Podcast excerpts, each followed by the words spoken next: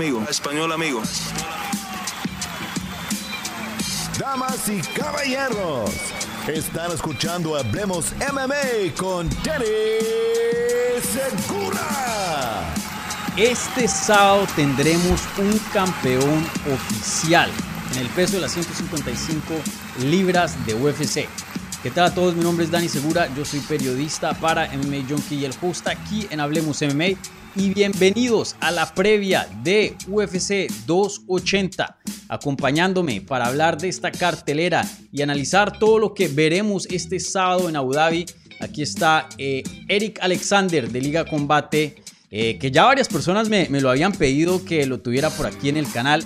Yo sé que oficialmente habíamos anunciado que Greenfields nos iba a acompañar, pero eh, no pudo estar con nosotros, se le presentó algo, entonces eh, no pudo estar aquí con nosotros. Y aquí Eric, eh, por más de, que sea como reemplazo, es como el Volkanovski de, de 280, o sea, se nos va tremenda pelea, pero por lo menos aquí tenemos otro gran, gran invitado con mucho conocimiento. Así que, Eric, muchas gracias por aceptar esta invitación. Y, y bueno, ¿cómo estás, brother? Bienvenido a Hablemos MMA. Gracias, gracias por la invitación y un saludo a todas las personas que están o conectados en vivo o viendo la repetición. Súper contento de estar aquí y emocionadísimo por este evento. Sí, eh, sin duda un evento eh, espectacular.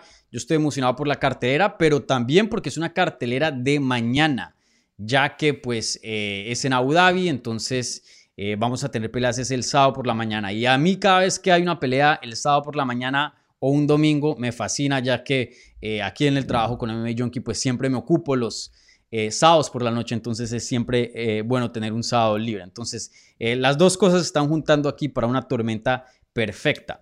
Y, bueno, antes de que empecemos a analizar la cartelera de UFC 280, por favor, le pido a la gente que está viendo esto en vivo o en repetición, si le da un like al video, igualmente si son nuevos, bienvenidos, suscríbanse al canal.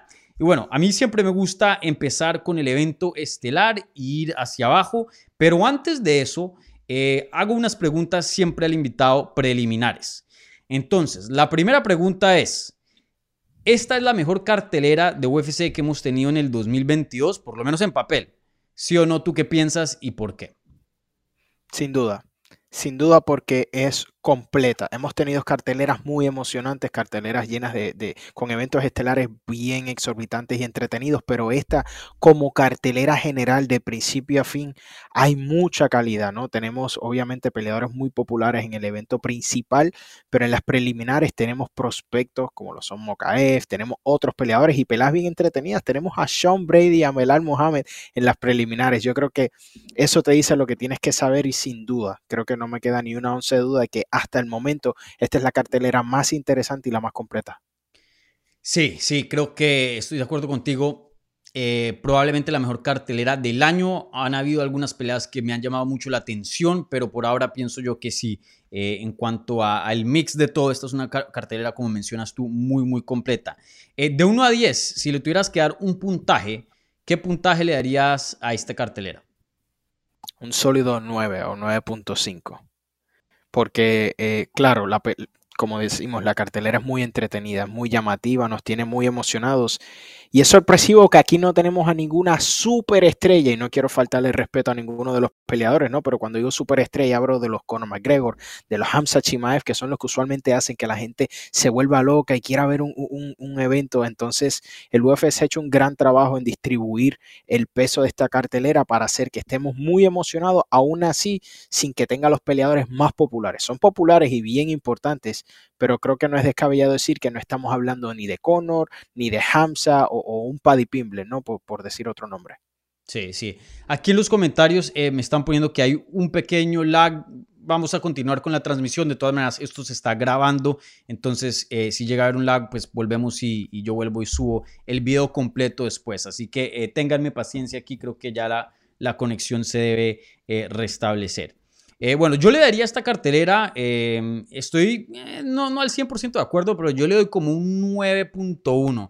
9.5 para mí es este póster que tengo acá de UFC 100 o, o, no sé, la que vimos de 205 con Conor McGregor eh, peleando por el cinturón de las 155 libras, otras. pero sí, creo que estás un chin menos que esas, pero, pero está en, ese, en esa atmósfera, en esa categoría. Sin duda, para mí, por lo menos un, un 9, una cartelera muy, muy buena. Bueno, entonces, Alex, empecemos a hablar de... Mm, Erika, empecemos a hablar de, del evento coestelar y luego ahí bajamos y empezamos a hablar de las otras peleas.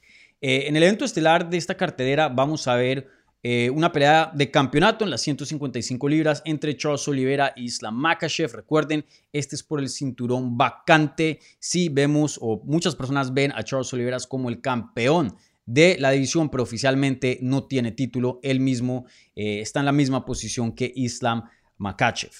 Y, bueno, eh, empecemos por em, el lado de las apuestas de este combate, porque creo que esto ha sido una gran parte de, la historia. Eh, que Makachev, a pesar de nunca haber peleado con un top 5, y bueno, no fue su culpa, pero el hecho es que nunca ha peleado con un top 5, y también a pesar de que esta es su primera pelea de campeonato dentro de UFC, entra como favorito. No por mucho, pero de todas maneras por algo, yo diría que es significativo. Él hoy día, acorde a DraftKings, está como menos 190 en cuanto a favorito, que de todas maneras es relativamente cerca, pero pues no, no es así un, empate, por decirlo así. Eh, ¿Te sorprende y, qué opinas de que Makachev entre como favorito a esta pelea? Me sorprende, tengo que ser honesto cuando te digo que me sorprende. Eh, no tanto por Makachev, sino por lo que ha hecho Charles recientemente. Charles viene de enfrentar a tres de los peleadores más contundentes y fuertes en esta división, ¿no? Eh, Justin Gagey, Poirier, Michael Chandler, peleadores con poder, peleadores explosivos, peleadores que pueden noquear a cualquier persona en cualquier momento. Entonces, Charles ha sabido estar en problemas y ha rebotado. Y, y creo que a nivel de resumen, ¿no? A nivel de competencia, Charles tiene el resumen con mucha más profundidad. Charles ha demostrado mucho más hasta el momento, pero creo que las casas de apuestas pues se están fijando en lo dominante que ha sido eh, Islam Makhachev recientemente y, la manera en la que ha lucido. Así es que estoy sorprendido, pero también puedo entender un poco del lado que vienen, justamente porque constantemente Charles es susceptible, ¿no? Es susceptible a, que lo, lo, y cosas así. Entonces es algo que se podía esperar también. Mm. Sí, eh, y, bueno, eh, ya pasando al tema de Oliveira, eh, mencionamos que pues entra a esta pelea intentando recobrar su cinturón, pero ya muchas personas lo ven como el campeón. Eh, y te quería preguntar esto, hoy día pues está peleando en Abu Dhabi, recuerden, Islam Makashev no es de Abu Dhabi, él es de Chechnya, pero pues un lugar, eh, o perdón, de Dagestán, un lugar muy cercano y, bueno, ahí tiene el público musulmán, ¿no? y vimos que el día de los Open Workouts eh, había gente abuchando y, silbándole ¿no? a, Charles Oliveira, eh, que pues es, eh, por lo menos aquí en Estados Unidos y, en Latinoamérica, una persona muy, muy querida. Y encima de eso ha habido una mala vibra entrando a este combate. Se puede decir que de pronto el oponente con el que tiene más fricción o ha tenido más fricción en el pasado, ya que pues en estos meses antes del combate se ha hablado mucho eh, de parte del campamento de Islam Makachev y, viceversa. Entonces, eh, teniendo en cuenta eh, que está peleando, por decirlo, en territorio enemigo, igualmente está teniendo estas presentaciones un poco más emocionales que vemos de, de Charles Oliveira comparado que en el pasado. ¿Tú cómo ves a Charles Oliveira? ¿Cómo lo estás viendo mentalmente? Porque es como una tormenta que se le está formando, ¿no? Un poco de dificultad en cuanto a este lado y a la misma vez recuerden que pues se perdió el cinturón en, la báscula, entonces tampoco es que venga de situaciones ideales. Eh, ¿Cómo es tú hoy día la cabeza de Charles Oliveira? Mira, eh, la carrera de Charles la llevamos siguiendo muchos años, ¿no? Desde que es muy joven. Eh, y si hay algo que me ha sorprendido específicamente en esta semana es la confianza que irradia Charles Oliveira. Cuando se le ve en el micrófono, se le ve sumamente tranquilo. Está sin duda, como dices tú, en un ambiente hostil. Está en Abu Dhabi, eh, tiene la religión en contra, lo están, le silban, le abuchean y él se ve sumamente tranquilo. Entonces, eh, eso es lo único que me estoy llevando hasta el momento. Creo que Charles se ha rodeado de un equipo fenomenal, que las redes están llenas de fotos y videos de cuánto su equipo ha estado a su lado de mano con él en la preparación y, en las entrevistas. Bueno, cuando fue al día de los medios, el día de el Media Day, tenía todo su equipo tras de él. Entonces yo creo que Charles ha sido muy inteligente en rodearse de las personas que quiere, de las personas que lo hacen sentir cómodo y tranquilo en un ambiente muy hostil que sabemos que cada vez que sale debe estar teniendo algún tipo de encontronazo con, o sea al público o, o parte del equipo. Entonces, creo que está manejando las cosas de la mejor manera posible dentro de la situación. Así es que me gusta el temple con el que estoy viendo a Charles Oliveira y sin duda se le ve confiado y se le ve tranquilo. Ok, yo, yo, ni estoy ni aquí ni allá no voy a decir que no, sin duda estoy de acuerdo contigo que se ve un, que tiene un equipo muy fuerte y vemos que todos se pintaron el pelo de mono y todo. Eh, creo que pues eso eh, e, es chistoso y eso, pero eso habla también de, de qué tan unidos están, ¿no? Están como en la misma página. Vemos en el día de medios que tenía todo el equipo atrás, eh, igualmente Charles Oliveira. Pero sí tengo algunas preguntas y quiero ver si eh, como mencionas tú, este territorio y estar en esta vibra hostil, igualmente con todo lo que se ha dicho previo a este combate, si va a afectar o no a Charles Oliveira, porque yo veo a Islam Makhachev muy, muy calmado y a Charles Oliveira, aunque lo veo con un gran equipo, le ha contestado y ha dicho cosas, eh, no voy a decir que fuera de lugar, pero fuera de pronto de, de, su personalidad que estamos acostumbrados de ver. Y no sé si eso le va a prender una llama y vamos a ver un Charles Oliveira aún más furioso dentro de esa aula, que de pronto muchos piensan que no es posible, pero quién sabe, pueda que sí, o, de pronto que lo afecte y lo veamos emocional y de pronto no pelee eh, a sus capacidades, teniendo en cuenta pues que, tiene la cabeza eh, muy, muy caliente. Yo estoy ahí esperando a ver qué pasa. Sin duda, veo que tiene un buen, buen equipo, pero no sé, veo un Charles distinto entrando a esta pelea y, y no sé si eso vaya a reflejar o no eh, en la jaula. ¿Tú qué piensas? Pues mira, yo creo que todo es parte de, esta nueva etapa de Charles. ¿Y a qué me refiero? Eh, ya tuvo el campeonato, lleva varios combates donde la luz ha estado enfocada en él, ¿no? El combate con Justin Gagey fue uno donde también, a pesar de que estaba en los Estados Unidos, el ambiente fue un poco hostil en su contra. Al comenzar la pelea se escuchaban los gritos de USA, la fanaticada a favor de Gagey. Entonces yo creo que con el pasar del tiempo, Charles Oliveira se está acostumbrando a este tipo de dinámicas y también está aprovechando el momento para crecer de, e, en cuestión a popularidad, sabemos que dentro de lo que son las artes marciales mixtas ya es un peleador sumamente conocido y popular, pero sabemos que cuando eres campeón, cuando quieres dar ese paso extra, ¿no? Y cuando estamos hablando de más dinero, mejores números, tienes que ofrecer un poquito más, tienes que ser un poco más pícaro. Y lo que yo estoy viendo en Charles Oliveira es justamente eso, esa picardía de aprovechar el momento, responderle a, a Islam Mahachev, ser un poco más agresivo cuando habla ante el micrófono. Y creo que de alguna manera, si, si, si el resultado lo acompaña, puede ser fructífero porque las personas están fijándose mucho más en él, en su manera de expresarse. También tenemos lo que pasó en, su combate anterior con el peso. Entonces, eso ha traído más atención sobre Charles Oliveira y creo que, es lo que está haciendo para aprovechar el momento. Mm. Bueno, y ahora hablemos eh, un poco de Makachev, ¿no? Eh, creo que mucho lo que está rodeando hoy día a sabemos que pues, es un peleador dominante, sin duda se ha visto muy bien en sus combates, pero el nivel, el calibre con quien se ha enfrentado para llegar a este momento no ha sido el más alto. Y tener en cuenta que casi todo o, la gran parte eh, no ha sido culpa de Makachev, ya que ha tenido varios combates grandes con peleadores de alto perfil, ex campeones que se han caído y eso obviamente está fuera de sus manos. Pero el hecho sigue siendo de que no ha peleado con un top 5. Eh, el mejor oponente se puede decir de pronto que es Bobby Green, que de pronto es Dan Hooker no sé, Dan Hooker está muy fuera o muy lejos de lo que es el top 5. Bobby Green ni siquiera está rankeado. Eh, y bueno, eso ha traído mucha crítica. Y muchas personas dicen que él no se merece esta pelea de campeonato. Inclusive el mismo Charles Oliveira el día de la rueda de prensa había mencionado de que él le sorprendió que le habían dado este oponente ya que él no había peleado con un top 5. ¿Crees tú que Isa Makashev sí se merece esta oportunidad? ¿Y qué opinas tú de de, ese hecho, toca decirlo así, ni siquiera es una crítica, ese hecho de que no se ha fajado con alguien de top 5 y, hoy día lo estamos viendo en una pelea de campeonato. Islam está en un, en un, punto bien extraño, ¿no? Porque si Islam Makhachev no tuviera a Habib Nurmagomedov cabildeando en su esquina, estoy casi seguro que él no estaría recibiendo esta oportunidad titular. Ahora, en cuanto a la meritocracia, ¿la merece o no? Bueno, llega el momento en que si te están evitando frecuentemente, algo tiene que suceder. Lo vimos pasar con Habib, lo vimos pasar con Usman. Fueron peleadores que constantemente no podían encontrar oponentes porque en un momento de su carrera eran alto riesgo con poca recompensa.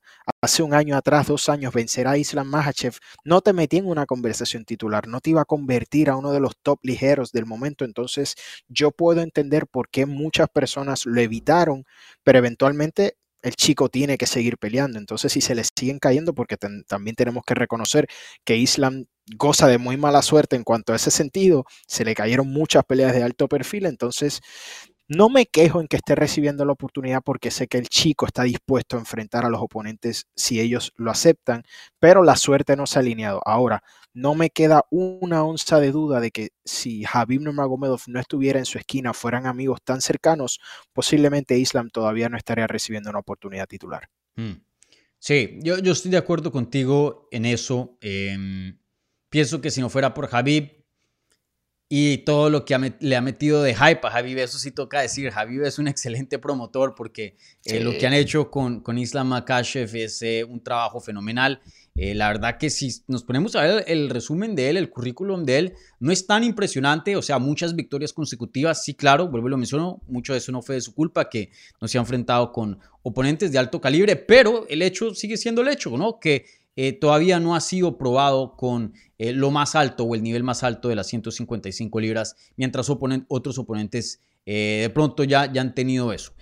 pero sí, para mí de pronto se puede hacer un argumento que Benio Dariush hoy día se merece más una pelea de título que Islam Makashev. De pronto pero fuera de él, la verdad que no hay nadie más y aún así creo que hay un argumento para decir que el resumen de Islam Makhachev está a la par del de Benio Dariush, sino hasta, hasta mejor. Entonces, eh, estoy de acuerdo con las críticas de Islam Makhachev en el sentido de que sí, es verdad, no lo, no lo hemos visto con un top 5 por ahora, no está probado de esa manera, pero de que se merece una pelea de título, yo sí pienso que se la merece y no tengo ningún problema de que hoy día lo estemos viendo peleando contra eh, Charles Oliveira, a pesar de que no haya eh, peleado con un top 5, ¿no?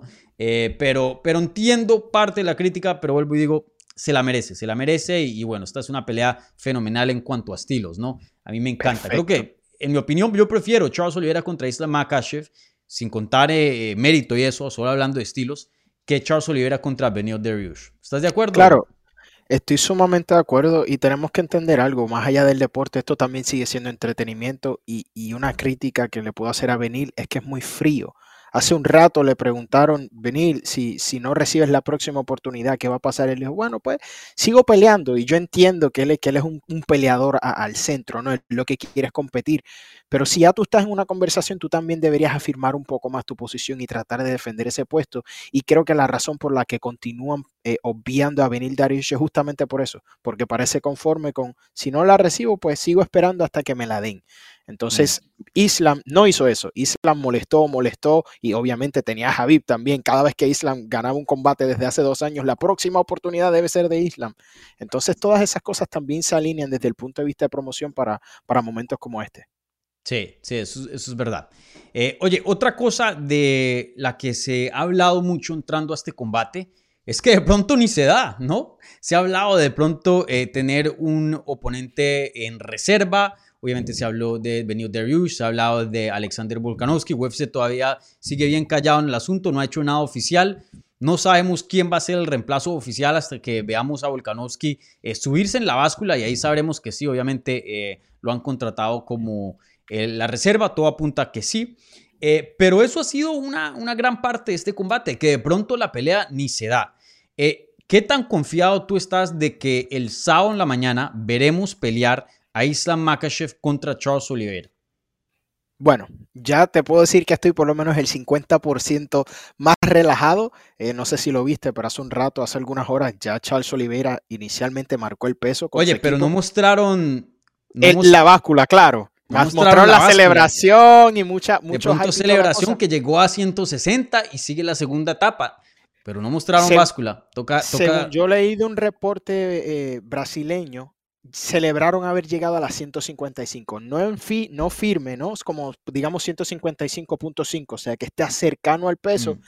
Y con ocho horas, sabiendo cómo es este deporte, es algo bastante alentador, porque lo que debe faltar puede irse a descansar, inclusive puede rehidratarse un poco más y luego hacer ese último corte con una o dos horas y cómodamente. Entonces, en ese sentido, ya estoy un poco tranquilo por el lado de Charles. Ahora, todavía falta eh, Islam, que creo que en esta promoción nos enfocamos mucho en Charles porque perdió el título en la báscula, pero Islam es un peleador también que le cuesta mucho marcar la 155, es un, peleador bastante corpulento y grande, así es que yo estoy, yo tengo el mismo miedo de ambas partes, así es que si Charles ya está cercano al peso, me alegro bastante, espero que Islam también. Igual, no me opongo a un Alexander Volkanovski, con cualquiera de los dos es una pelea muy entretenida, así es que si, como dices tú, si verdaderamente el UFC tiene a, Alexander como reemplazo, creo que le atinaron eh, eh, para mantener la calidad del evento en caso de algo eh, a última hora. Mm, sí. yo, mis preocupaciones es más centrados a, Charles Oliveira. Islam Makachev creo que nunca ha fallado de peso de UFC, si no estoy mal. Sí es un peleador relativamente grandecito para la división, sí, claro, no, sin duda no es de los más pequeños, pero Charles Oliveira es el que tiene el antecedente de, de no dar peso. Y, bueno, me trajo algo de calma, estoy de acuerdo contigo de que eh, por lo menos eh, parece que todo, todo, va bien con su peso, pero cuando vi los tweets original, que sí, confirmamos que llegó a las 155 libras, pero no muestran la, la báscula y no es que me quiera poner aquí todo conspiratorio ni nada, pero pues e, eso, o sea, toca ver la báscula, ¿no?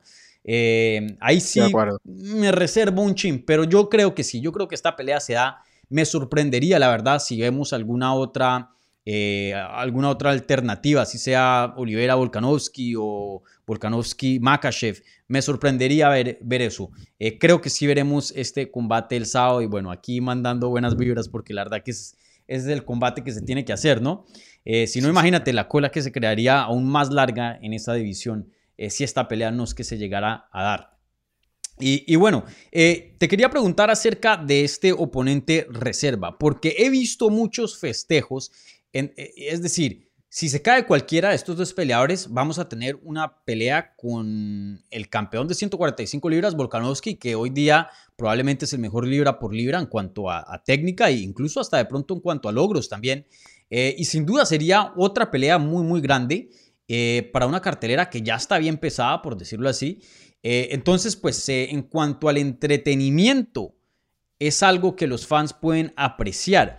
Pero he escuchado a, varios reporteros, y esto es más por el lado de, los derechos de los peleadores, y es decir, es justo para alguien como Charles Oliveira o Islam Makachev en, este, en, este, eh, en esta situación, ¿no? Porque sabemos que Volkanovski entrando a este combate, pues está aceptando los términos de que puede pelear con cualquiera.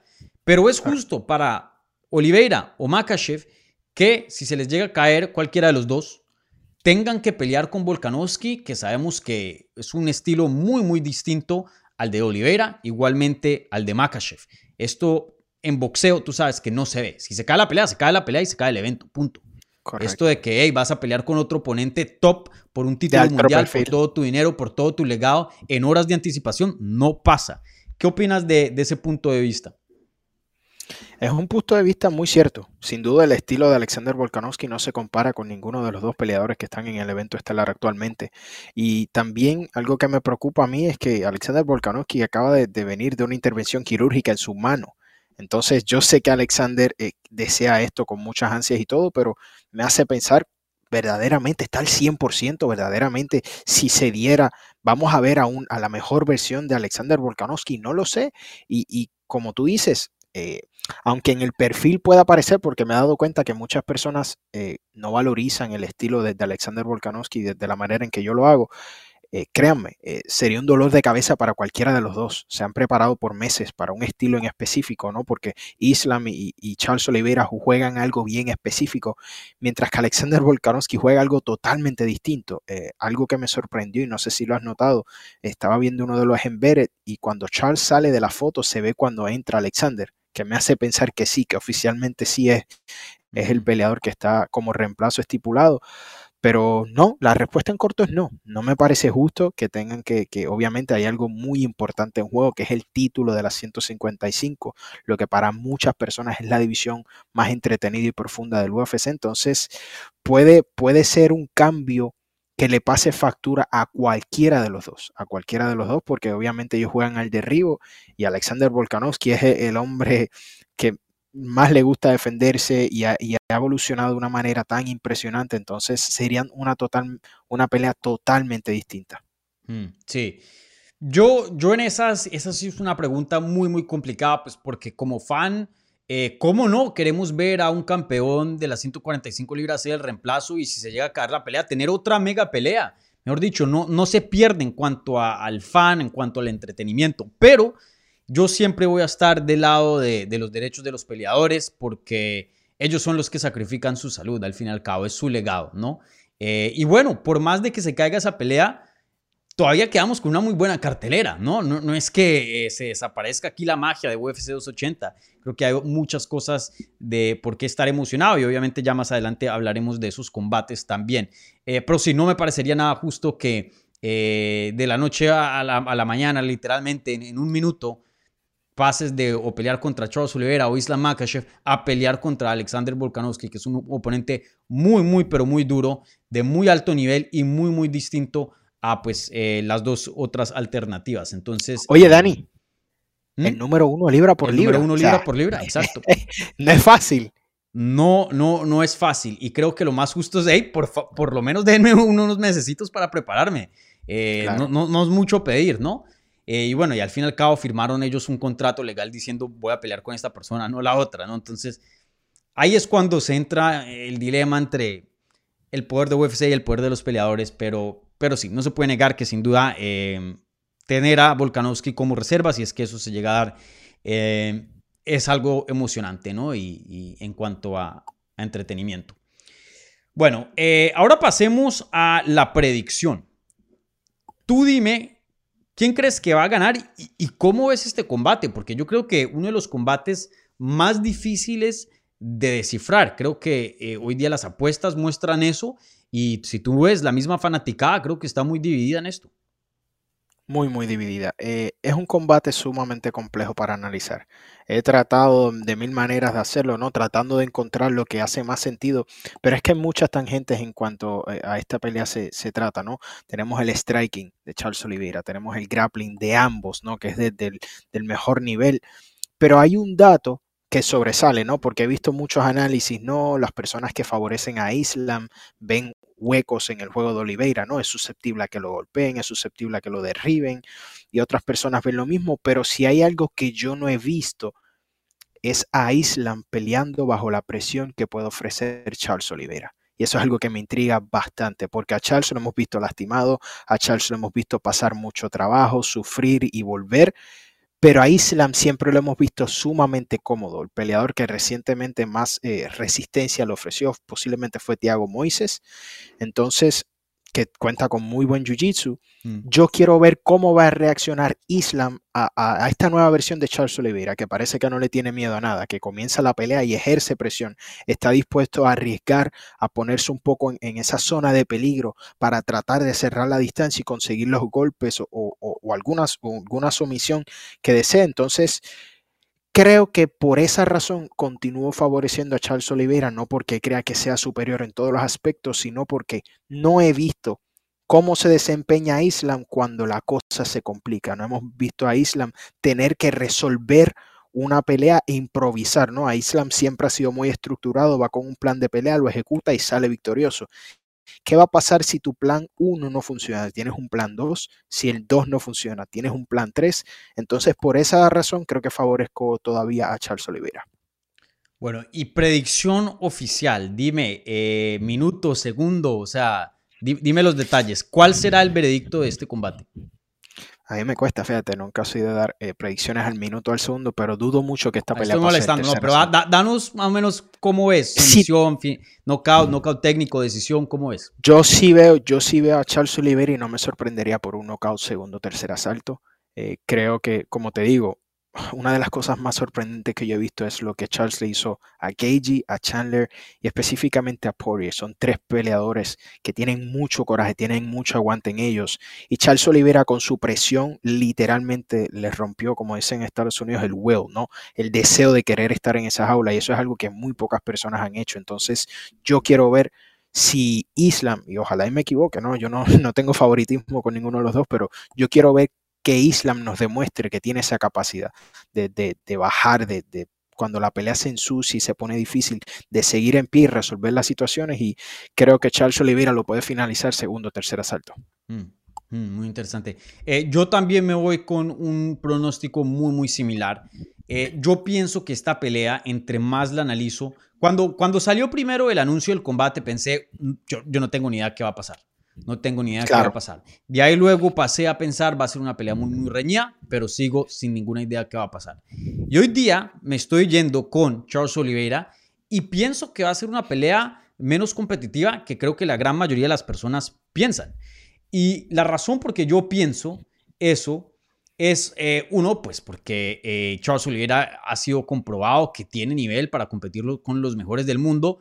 Islam Makachev, pueda que lo tenga, no sé, y pueda que lo tenga y hasta más, pero por ahora no sabemos esa eh, respuesta. Y a la misma vez creo que eh, para ganarle a Charles Oliveira, Isa Makachev no tiene el estilo adecuado.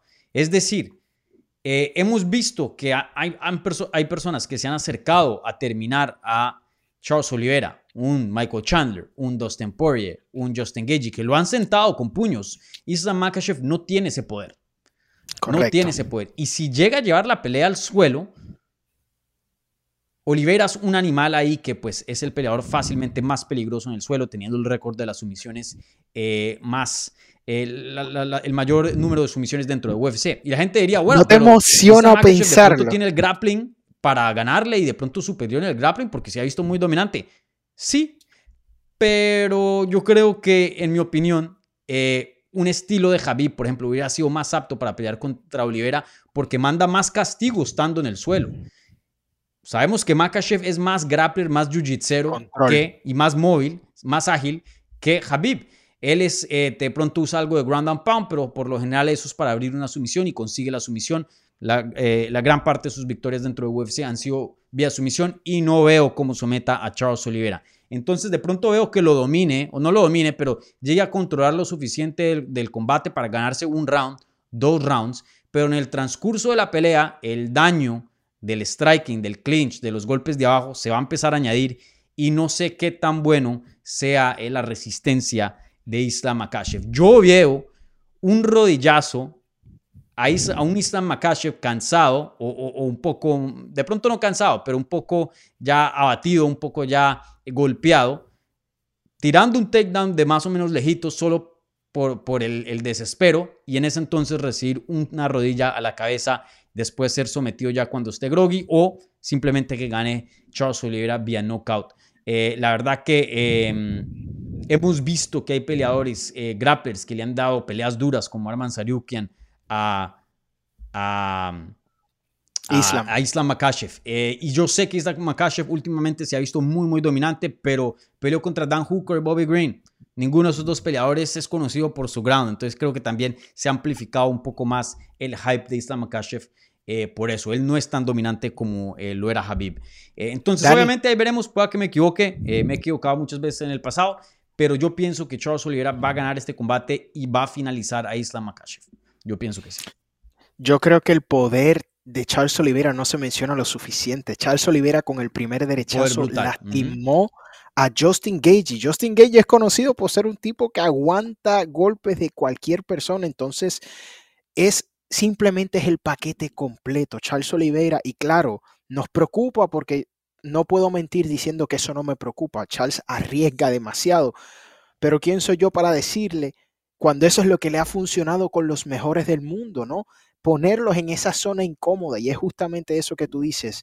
¿Podrá Islam manejar esa incomodidad que ejerce Charles? Charles está en tu cara en todo momento. Le das dos golpes y sigue, entonces busca el dirty boxing. Últimamente utiliza mucho el Muay Thai, rodillas cercanas al cuerpo, usa codos. Entonces yo creo también que Charles va a buscar cortar de alguna manera, ¿no? Usar los codos, las mm. rodillas para lastimar a Islam Makhachev de una manera y sacarlo completamente del plan, porque estoy bien seguro que Islam es muy bueno, pero no tengo esa confianza de que se va a desenvolver igual cuando la cosa se complique. Estamos acostumbrados, como dices tú, vienes de dominar a Dan Hooker, que sabemos que viene en una racha de, derrotas impresionantes. Bobby Green, claro, un tipo impresionante, un tipo que es muy entretenido, pero sigue siendo Bobby Green. Tiene unas carencias que no tiene Charles Oliveira. Tenemos que mencionarlo por mencionarlo. Estamos hablando del mayor finalizador en la historia de esta promoción. No estamos hablando de cualquier hijo de vecino. ¿Sabes quién creo que le va a ganar a Charles Oliveira? y no voy a decir nombre específico, no sé quién sea esa persona a futuro, pero alguien más o menos del corte de los, últimas, de los últimos oponentes que hemos visto. Y yo sé que van a decir, hey, pero le ganó a, a, Justin Gage, le ganó a Dustin Poirier, le ganó a Chandler, que todos son muy similares. ¿Cómo vas a decir eso otra vez si ya va 3 y 0 contra ese tipo de oponentes? Sí, pero cada vez lo han sentado y sabemos que la quijada tiene un límite de millaje y ya después de eso es otra historia. Eh, pienso que el día que se le vaya la quijada a Charles Oliveira, que lo noqueen, que no tenga el suficiente conciencia para poder eh, hacer el grappling, porque lo hemos visto eh, obviamente groggy, pero lo suficientemente eh, consciente para poder conseguir una sumisión o rescatar el combate. pienso que ahí es cuando se le va a llegar la hora, cuando alguien se ponga de, más el Charles Oliveira y, alguien le, le, conecte en la quijada y lo noquee. no creo que Islam Makashev tenga ese poder, creo que por eso digo que no, no es no es ese, ese, ese tipo de estilo. Y, no estoy diciendo que no tiene que ser que tiene que ser un striker y no un wrestler. Vuelvo y digo, si hubiera sido Habib, le hace un takedown y le da ground and pound hasta noquearlo, pueda que sí. Pero vuelvo y digo, Islam Makashev no es de ese corte. Él te hace un takedown y va y te busca someter. No castiga mucho estando desde arriba. Entonces, bueno, ahí veremos eh, cuál es, eh, cómo va a terminar la pelea, pero eh, Eric y yo nos vamos por finalización, Charles Oliveira. Ahí veremos qué, qué pasa. Bueno, eh, ahora vamos a pasar al evento coestelar de la cartelera y les recuerdo a la gente que está viendo esto en vivo, al final eh, vamos a contestar sus preguntas por un ratico, entonces si tienen alguna pregunta respecto a UFC 280, por favor pónganla ahí en el live chat y nosotros se las vamos a contestar. Les recuerdo las preguntas que vengan con una donación, un apoyo al canal vía la maravilla del super chat, recibe prioridad pero no exclusividad, ¿vale? Y si son tan amables, si están viendo esto en vivo en repetición, denle un like al video también. Bueno, ahora pasamos a... Y bueno, no, ahora hago otra pausa. Casi se me olvida. Casi se me olvida. Y hasta tengo aquí una, un safety net, por decirlo así. Ya le había advertido a, Eric que me recordara de la pregunta de la transmisión aquí un nuevo, una nueva costumbre que estamos haciendo en el canal, que ya se me olvidó en el último episodio de Hablemos Live, se me pasó, pero esta vez les prometo, gente, no se me va a pasar. Y si se me pasa, y, se pasa, es culpa de, Eric porque él también quedó advertido. Entonces, la pregunta es, si gana Charles Oliveira, ¿se convierte en el GOAT de 155 libras? ¿Sí o no? Repasaremos los resultados de esta pregunta al final de la transmisión antes de contestar sus preguntas. Entonces vayan y, voten ahí en la encuesta si, si les nace. Bueno, ahora sí pasando al evento coestelar de la cartelera, una pelea de las 135 libras donde Aljamain Sterling va a intentar completar su segunda defensa de título eh, peleando contra el ex campeón TJ Dillashaw. Y bueno, una pelea muy muy pareja, más pareja que la del evento estelar. Hoy día Aljamain Sterling está como un menos 175 y TJ Dillashaw como un más 150. Te hago esta pregunta un poco... Eh, no tiene nada que ver con las apuestas, pero ¿cuál crees que es el peleador más odiado entrando a este combate? Porque la verdad que entre estos dos son como se diría en, en inglés, en términos de lucha, de heel, ¿no? Eh, como eh, los chicos malos, ¿no? Usualmente estos son los papeles que estos dos peleadores hacen en sus combates. Eh, pero pues en esta ocasión se están peleando entre ellos mismos, obviamente no queridos por muchas personas por distintas razones. Aljamain Sterling un poco cringe, a la misma vez muchas personas piensan que no es el legítimo campeón de las 135 libras y no es eh, el mejor peleador hoy día en la división. Igualmente esta semana vimos que se tomó unas fotos con Andrew Tate, alguien que ha sido, eh, le han quitado las plataformas eh, Twitter, Instagram, Facebook y, no voy a debatir si, si están de acuerdo o no con quitar las plataformas a alguien, eso ya es otro tema, pero solo el hecho que se las hayan quitado, gente, eso es muy difícil de hacer, o sea, uno tiene que ser una persona muy, muy mierda, perdone mi palabra, para solo encontrarse en esa situación. Ya que esa persona tenga una voz o no, ya otro, otro topic. Eh, para otro día, obviamente, nos podemos quedar a hablar toda la noche hablando de eso, pero bueno, eso no tiene nada que ver aquí con esta cartelera. Y bueno, recibió un poco de odio y, bastante eh, crítica por eh, su asociación con Andrew Tate y algunos comentarios que dijo Aljamain Sterling de, de, algunas cosas muy, muy sensibles, ¿no? y a la misma vez tenemos a TG Dillashaw, alguien que pues ha sido un poco chico malo, por decirlo así, durante su carrera y creo que aumentó eso, pues obviamente al dar positivo por EPO una droga muy, muy, muy, pero muy seria en este deporte. Eh, le dieron una suspensión por dos años y bueno, hoy día regresa, pero sigue con ese con esa eh, mala reputación de ser un tramposo, de usar esteroides, esto, lo otro. Eh, bueno, entonces volvemos a la pregunta. ¿Tú qué piensas que es el peleador más odiado? ¿Quién va a tener los fans a favor en este combate? Está, está bien curiosa la pregunta porque casualmente el video que yo publiqué hoy eh, de esta pelea analizándolo se llama El más odiado contra el más odiado. Así que estamos en la misma página, ¿no? Pero creo que si tenemos que escoger a uno de los dos, eh, por mucho es TJ Dillashaw. ¿Por qué TJ Dillashaw? Bueno, TJ Dillashaw recordemos que ha tenido un sinnúmero de controversias a través de su carrera, comenzando con esa guerra de Team Alpha Male, ¿no? Donde se le, se le decía traidor, Conor McGregor estuvo envuelto, ¿no? Cuando lo llamó serpiente, pero TJ Dillashaw ha sabido abrazar ese papel de villano, ¿no? Ahora se identifica con la serpiente, es una víbora, eh, eh, y creo que le favorece, tengo que ser sincero, no, estoy hablando de que te guste o no, le favorece porque se siente cómoda, a diferencia de Aljamain Sterling, que al principio ganó el título de una manera no muy eh, correcta para muchas personas y primero dijo algo y de repente fue todo lo contrario. Y eso fue lo que le dejó un mal sabor, pero creo que de ser un villano a, TJ Dillashaw le cae mejor que a nadie porque primero es el villano, lo, llaman traidor, el público era muy fanático de Uriah Favorite Team Alpha de repente noquea a Cody Garbrandt en dos ocasiones, baja de división y para sumarle más a lo que ya era un, antagonista de película, da positivo a EPO. Entonces, TJ Dillashaw es el villano perfecto, creo que sacó una página del libro de John Jones que a veces es mejor abrazarlo que negarlo porque si hay algo que tenemos que reconocerle es que TJ Dillashaw dio cara inmediatamente, salió el positivo, aceptó todos sus errores, hizo su suspensión y está de vuelta. Entonces, a pesar de que los dos son peleadores que no gustan, TJ Dillashaw va a terminar convirtiéndose en un favorito justamente por eso, porque es el villano perfecto. Ha hecho las cosas mal, pero sabemos que a nivel competitivo sigue siendo un peleador muy, muy bueno. Hmm, sí. Yo esta sí no sé, creo que los dos están empatados eh, por muy distintas razones en cuanto al hate que se les da a, estos dos. Eh, ahí veremos. Creo que por lo que yo más o menos sentí durante el Fight Week, que hay un grupo de gente que creo que ya está empezando a apoyar a TJ y antes no lo hacían. Creo que eso lo de Andrew Tate no, no, no le cayó muy bien a muchas personas.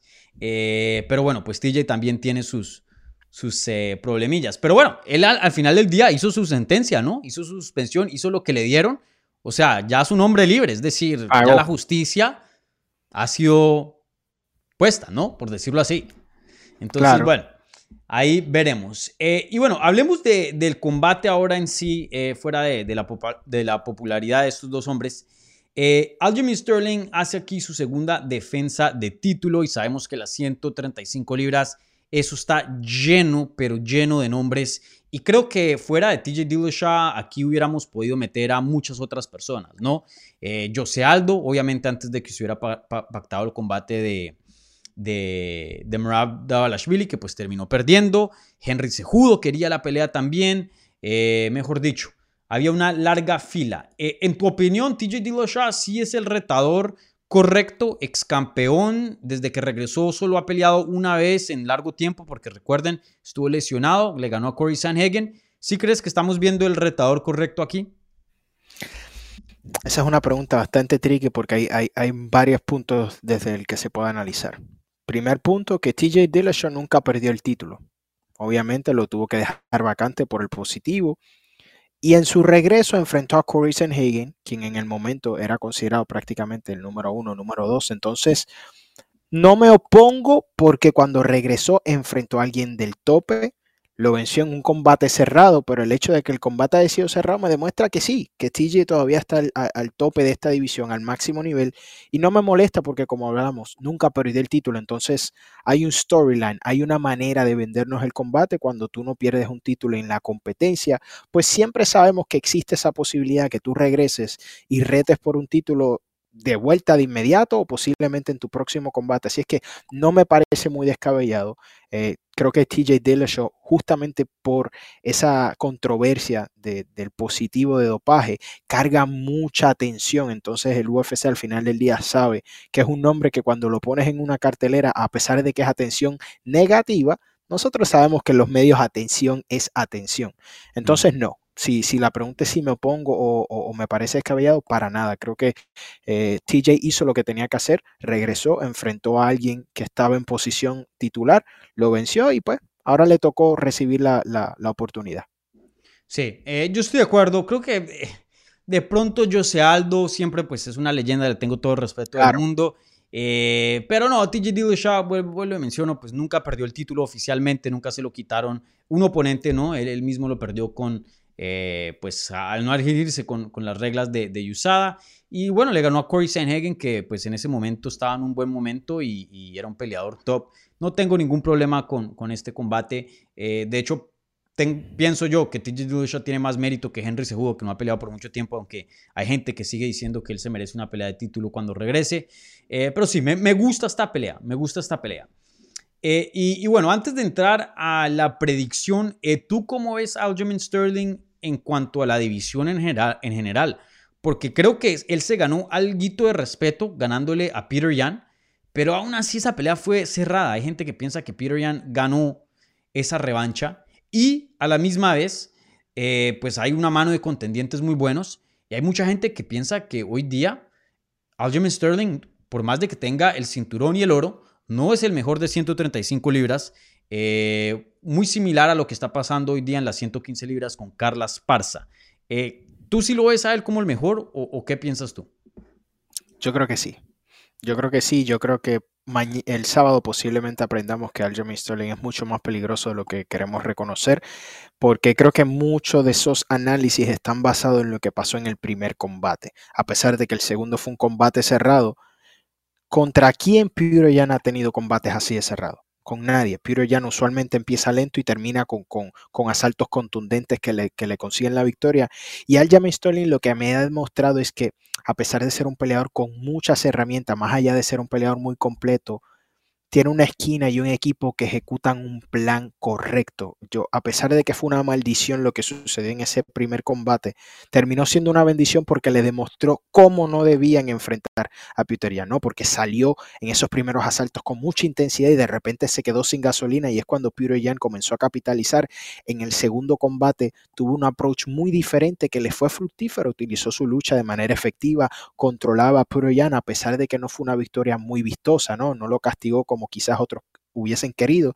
Creo que sí ganó cerrado, pero ganó. Entonces, a pesar de que la 135 es mi división favorita y tiene una profundidad impresionante, creo que cuando hablamos del campeón, estamos hablando del nivel más alto en esta división y si Aljamain Sterling se cuida y ejecuta un plan, no me sorprendería verlo hacer dos o tres defensas consecutivas y, sorprendernos. Hmm. Eh, ¿Sabes qué pienso yo? mi teoría es que Entiendo por qué muchas personas no ven a Aljamain Sterling como el mejor de la categoría. Y, pienso que si hay algo ahí, sin faltarle al respeto a, Sterling, ¿no? Que es el campeón. Le voy a dar el respeto como campeón y voy a decir que hoy día es el mejor de la edición porque el que tiene el cinturón es el mejor de la edición, ¿no? Eso es, esa es la regla, ¿no? Pero, pero eh, sí creo que hay algo en el sentido de que esta edición está tan buena, tan competitiva, que cualquiera le puede rapar ese cinturón, cualquiera del top 10, imagínense.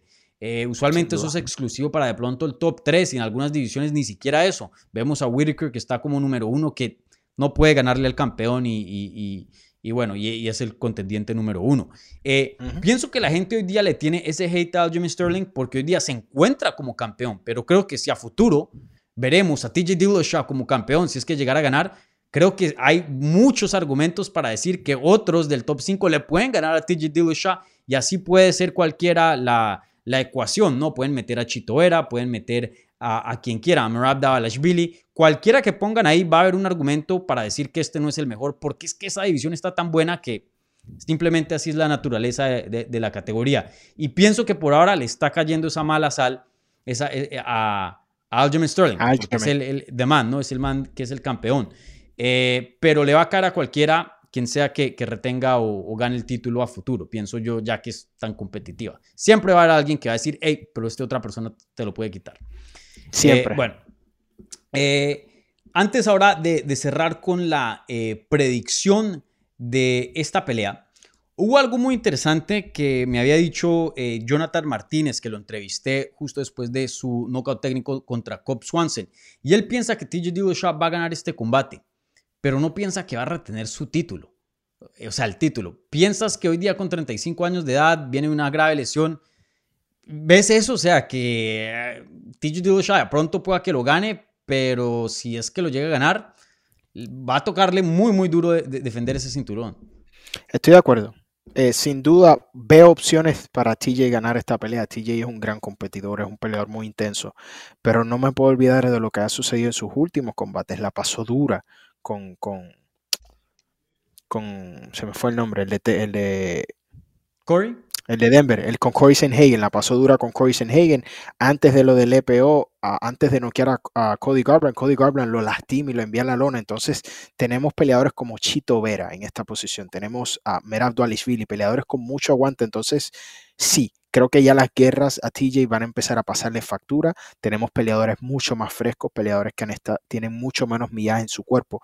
Y tenemos una división joven con el retiro de José Aldo, el retiro, eh, bueno, ya salió del retiro para pelear en la PFL, pero Marlon Moraes, los peleadores más veteranos, con más millaje, están saliendo de la división y lo que está quedando es talento fresco, talento fuerte y es bien difícil. Si, si tuviera que escoger a cuál de los dos le veo con más posibilidades de defender, sin duda es al Jamie Sterling, porque si TJ gana, es complicado el camino, bien complicado el mm. camino. Sí, así como mencionaba hace unos segundos, creo que esta edición está tan buena y vienen nombres. Imagínate, Jonathan Martínez, que es 6 y 1 en sus últimos 7 combates, 4 y 0 en sus últimos 4, ni siquiera está rankeado. Ni siquiera está rankeado. Esta edición es tan buena que eh, por ahora eh, está muy caliente y no creo que se vaya a enfriar en, mucho tiempo. Y, mientras esté en esas condiciones, vamos a ver ese cinturón que se lo van a rapar entre varios peleadores. La verdad me sorprendería si alguien llega a establecer un reinado largo, teniendo en cuenta eh, las condiciones que hoy día se encuentra esa categoría. Pero ahí veremos, de pronto alguien viene y nos sorprende y se vuelve un campeón dominante. Puede que sea Sterling, quién sabe, ¿no? Su segunda defensa oficial ahorita este sábado. Bueno, eh, predicción oficial, Eric. Em, ¿Qué piensas tú? ¿Cómo se va a desarrollar el combate y quién va a ganar? Ve al Jeremy Sterling utilizando todas sus herramientas para vencer a TJ Dillashaw, posiblemente utilizar el grappling, eh, lo mismo que hizo con Peter ya no cansarlo en esos primeros asaltos, utilizar el peso, que Aljamain Sterling rebota bastante en Fight Night, entonces sin duda va a ser el peleador mucho más grande que, que TJ. Lo veo utilizando su peso y la lucha al principio y no me sorprendería que consiga una finalización por knockout en los últimos asaltos. Mm. En, en esta estamos en desacuerdo. Yo me voy a ir con TJ Dillashaw eh, pienso que le va a ganar una decisión a Aljamain Sterling. Eh, Aljamain Sterling pienso que eh, de pronto va a tener un... De pronto no, sin duda va a tener una ventaja de tamaño, como mencionas tú. Yo estoy hablando con el coach de él, Eric Nixick, eh, hace unos meses atrás y me ha dicho él fácilmente puede pelear en 145 libras y creo que su futuro en algún tiempo va a ser en 145 libras. TJ Dillashaw pues no es pequeño para la división, pero pues es alguien que en su pasado ha llegado hasta 125 libras, por más de que no haya llegado muy bien, pero llegó. Entonces eh, es un peleador sin duda eh, más pequeño que, que Sterling. Pero algo que no me ha gustado de Sterling ha sido la gasolina, ha sido el cardio. Lo vimos en la primera pelea contra Peter Yan y claro, esa pelea él eh, tuvo un ritmo muy alto desde que empezó y de pronto no tuvo el mejor manejo, pero yo aún así en la revancha con una preparación más larga, con una preparación completa, eh, con un mejor manejo, ya sabiendo qué esperar. Aún así vimos que empezó dominante y a lo último se fue quedando y por eso fue que esa pelea fue tan competitiva y tan polémica. TJ Dillashaw, por más de que piensen que él sigue o no en lo que en el EPO, él es una máquina. Eso sí siempre lo ha sido, desde que empieza hasta que termina ese peleador te puede dar 10 rounds si, si, le permiten. Eh, pienso que veremos a Sterling de pronto tener ventaja eh, al principio, pero esa máquina de TJ Dillashaw es una mejor máquina que la de, que la de Peter Young. De pronto no mejor en cuanto a técnica, pero sin duda en cuanto a ritmo de trabajo, mucho más alta. Pienso que veremos a un Aljamain Sterling empezar bien, cansarse y perder la pelea, si sea vía decisión o una finalización bien tarde. Eh, pero eso es lo que yo más o menos tengo en cuenta. Eh, respeto tu opinión, pero déjame te pregunto esto. Eh, ¿Tienes por lo menos ese, ese, ese concern, como se diría en inglés? ¿Tienes esa duda del cardio de, Sterling? Claro, ¿Has visto lo mismo? Claro, es que Claro, estoy de acuerdo contigo. Aljamain Sterling es gigantesco. Sin duda ese corte de peso tiene que, pasar factura de alguna manera y, no me sorprende que esa sea una de las razones por las que le cuesta tanto en esos últimos asaltos encontrar el ritmo. Estoy súper de acuerdo contigo que TJ Dillashaw es un tipo de psicópata diferente. A mí me encanta verlo competir y yo sé que hay mucha polémica detrás de su manera de entrenar, pero es mm. que la intensidad con la que TJ Dillashaw pelea es la intensidad que a mí me gusta ver de un peleador, es matar o morir. Y justamente por esa intensidad creo que puede algún momento conceder un error. Y, si algo Aljamain Sterling ha demostrado es ser muy escurridizo, lo demostró con Corey Sanhagen. Entonces, algo que yo llevo pensando es que esta pelea tiene mucho potencial de, de, robarnos el aliento sin que lo esperemos, porque esos primeros asaltos con la intensidad que ambos ofrecen pueden ser bien, bien entretenidos. Ahora, también estoy de acuerdo contigo que mientras más se alargue, si Aljamain no hace lo que tiene que hacer en los primeros asaltos, la cosa en el cuarto y quinto se complican porque miren a Corey Hagen que no lanza, no para de lanzar golpes y aún así en el cuarto o quinto asalto tenía a TJ encima de él presionando. Entonces, si hay algo que TJ nunca es, nunca se detiene. Entonces, eso hay que tomarlo en consideración cuando el cardio de, de Aljamain Sterling está en tela de juicio. Sí. Bueno, ahí veremos qué pasa. Ahí estamos en desacuerdo. Eh, Eric se va con Aljamain Sterling, yo me voy con TJ Dillashaw. Bueno, eh, ahora vamos a pasar a otra pelea de las 135 libras en esta cartelera estelar también muy importante. Pero antes de eso, Eric, eh, yo te había dicho una hora, ya nos estamos acercando a la hora. ¿Está bien si nos pasamos un poco? No quiero usar de tu tiempo. Vale, no pasa nada. Bueno, ahora pasamos a una pelea, también la misma categoría, Peter Young contra Sean O'Malley. una pelea que sorprendió a muchas personas cuando se anunció, ya que O'Malley está creo que rankeado número 11 y pues Peter Yan el número 1, entonces un salto bien grande aquí. Eh, pero bueno, al fin y al cabo se hizo, creo que nadie, por más de que estén de acuerdo o, en desacuerdo de que esta pelea se debió hacer o no, creo que no se puede negar que es una pelea que intriga, ¿no? Una pelea interesante, porque por mucho tiempo se decía, y esto no fue, no fue hace mucho, esto fue hace poquito, se decía, Sean O'Malley no ha peleado con nadie, no se ha comprobado con nadie. Luego le dan Pedro Muñoz y eso fue apenas ahorita este verano. No tenemos solución de esta pelea y ahora se enfrenta con Peter Yan por más de que... Eh, o sea, por más, pase lo que pase, vamos a tener aquí una respuesta, ¿no? Por, o sea, para la gente que lo criticaba ya se pueden callar porque fácilmente esta es la pelea más complicada, más difícil que se puede encontrar en las 135 libras fuera del campeón, ¿no? Entonces, eh, bueno, primero que todo y rápidamente, eh, ¿te sorprende que Sean O'Malley haya querido pelear contra Peter Yan? Sí, me sorprende. Me sorprendió bastante porque yo estaba en el equipo, yo creo que todos estábamos en el equipo de, de, Sean O'Malley en un momento dado, un peleador súper dinámico, entretenido, eh, polarizante, y, y, vislumbramos un futuro muy bueno en él porque veíamos la técnica, veíamos lo dinámico que puede hacer, pero de repente comienza a enfrentar eh, oposición cuestionable, ¿no? A mí no me gusta criticar porque todo el que se mete en un octágono tiene un valor, pero el nivel de su oposición no sumaba su carrera, sino que lo mantenía en un punto. Eh, algo que a mí me, me, creó mucho disgusto fue que cuando se cayó uno de sus combates, personajes como Ricky Simón, que es un crack de esta división, se ofrecieron como reemplazo de último momento y optaron por enfrentar a Chris Moutinho, que fue una nueva firma específicamente para esa pelea y ya ni siquiera está en la promoción. Entonces en ese momento yo comencé a pensar que posiblemente Sean no era lo que esperábamos en cuanto al deseo de enfrentar a lo mejor y de repente nos da la vuelta y se salta todo el mundo y va a enfrentar al número uno y es como que, pero muchachito, ¿estás bien? ¿Pasó algo? que ¿Qué pasó? A mí me encanta, yo no me opongo y todo el respeto para Sean O'Malley porque quienes hemos visto a, Peter Yan competir por mucho tiempo sabemos que el salto mm. en calidad es impresionante. Sí. Mira, a, mí también me cogió de sorpresa apenas eh, rompió la noticia. Eh, me, me tomó como unos minutos para procesarlo, como que en serio.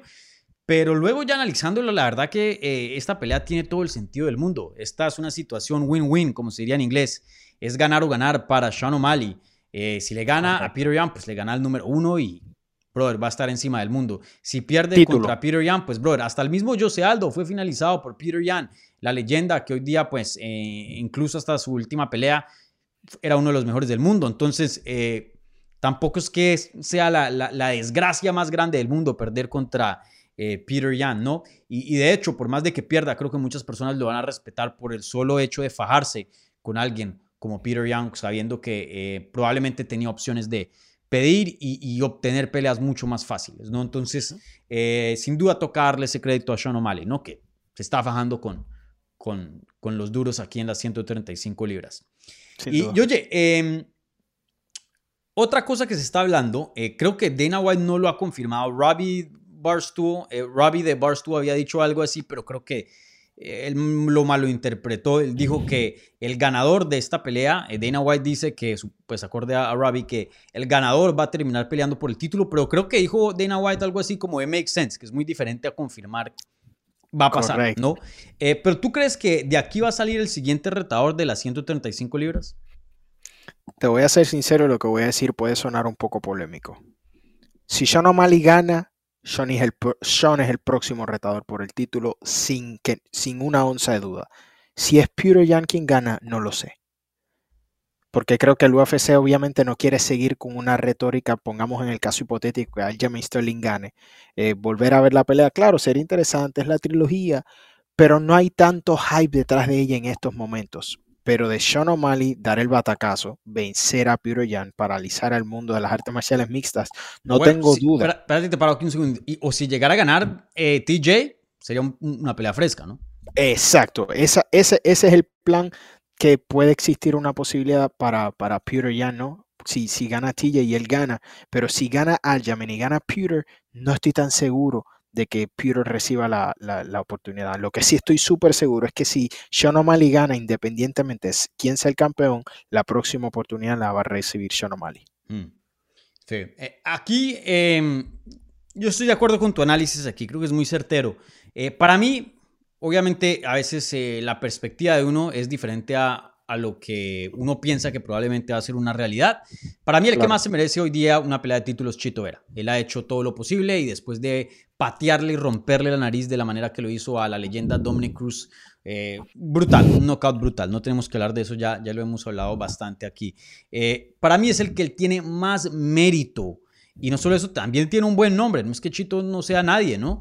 Eh, creo que él se merece la pelea de título, pase lo que pase ahorita entre Peter Yan y Sean O'Malley. Creo que tendría un, mérito, un récord que merita más que si ganara Peter Yan o viceversa, si ganara Sean O'Malley, aún así eh, Chito Vera estuviera por encima de, de, Sean O'Malley. Pero la realidad es que pues sabemos que esto es un negocio. Sean O'Malley es una superestrella, mueve bastante. Si le gana Peter Yan, olvídense, va a ser el doble de grande y, probablemente UFC lo va a encaminar a una pelea de título. Esa es la verdad. Esa es la verdad. Entonces, em, creo que la única persona que le puede rapar una pelea de título a Chito Vera es Sean O'Malley. Porque si Peter Yan llegara a ganar, pase lo que pase en el evento coestelar, si llega a ganar Sterling o Dillashaw, no veo que le den otra pelea de título. Creo que ya hay un poquito de fatiga de, él estando peleando en, peleas de, título, por más de que sea un peleador fantástico. Creo que va a tener que pelear una vez más de pronto contra Merabda Balashvili, me huele a mí si es que llegara a ganar, eh, antes de pelear con, eh, por el campeonato nuevamente. Entonces ahí veremos, ahí veremos qué pasa. Eh, sin duda, yo creo que el mejor resultado para Chito Vera es que Peter Young gane, una pelea muy, muy aburrida.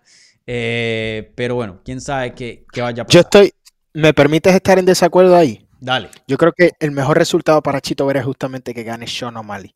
Eh, sabemos que ellos ya tienen un historial.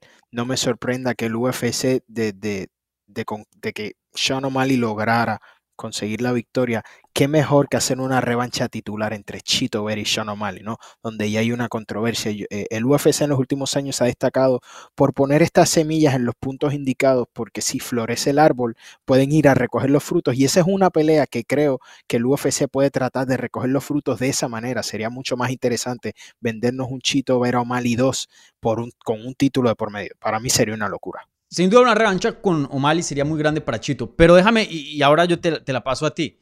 Em, pero, ¿tú crees que UFC haría una revancha con Chito Vera si Sean O'Malley llegara a ganar? Para mí sí o sí pelea por el título.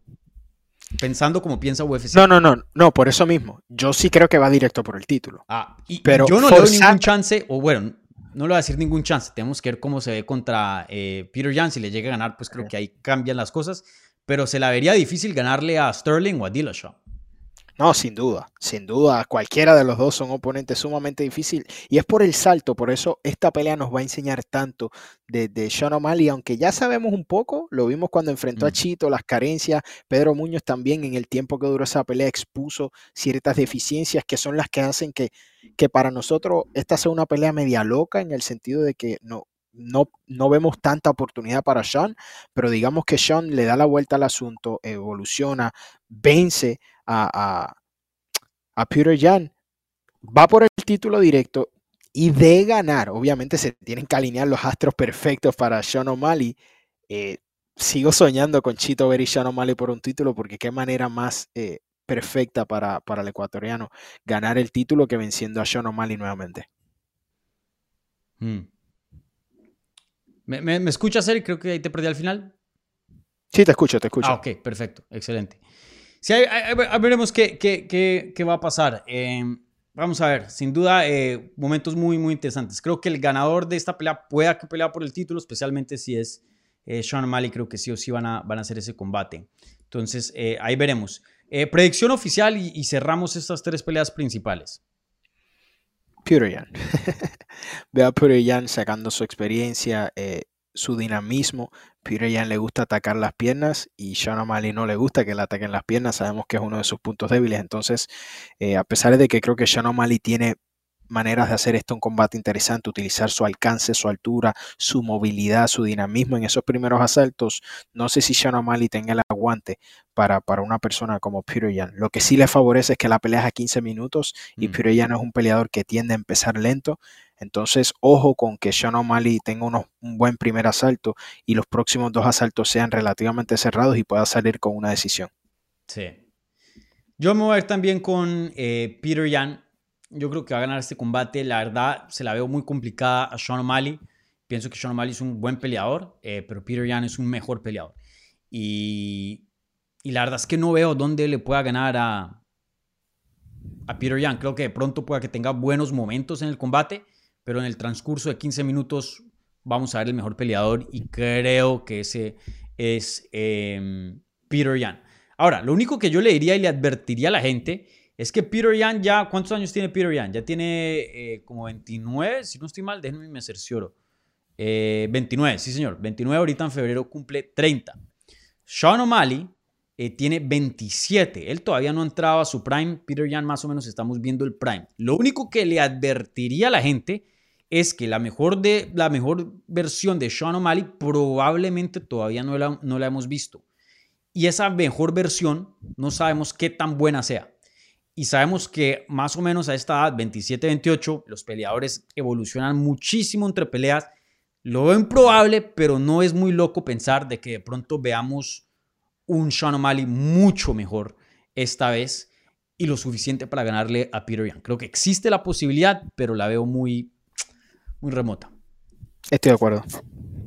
Bueno, ahora eh, queríamos enfocarnos eh, en estas tres peleas principales, ya que pues son las tres peleas más grandes de la cartelera, pero, pero toca hablar también de las otras dos peleas en la cartelera estelar. No nos vamos a enfocar mucho, mucho tiempo ah, porque también queremos contestar sus preguntitas.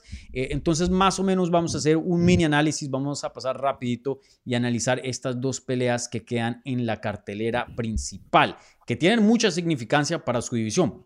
Si no, no, si no las tocamos, no estaríamos haciendo aquí una previa completa de UFC 280, ¿vale? Entonces, eh, rápidamente vamos a hablar de la pelea de las 155 libras.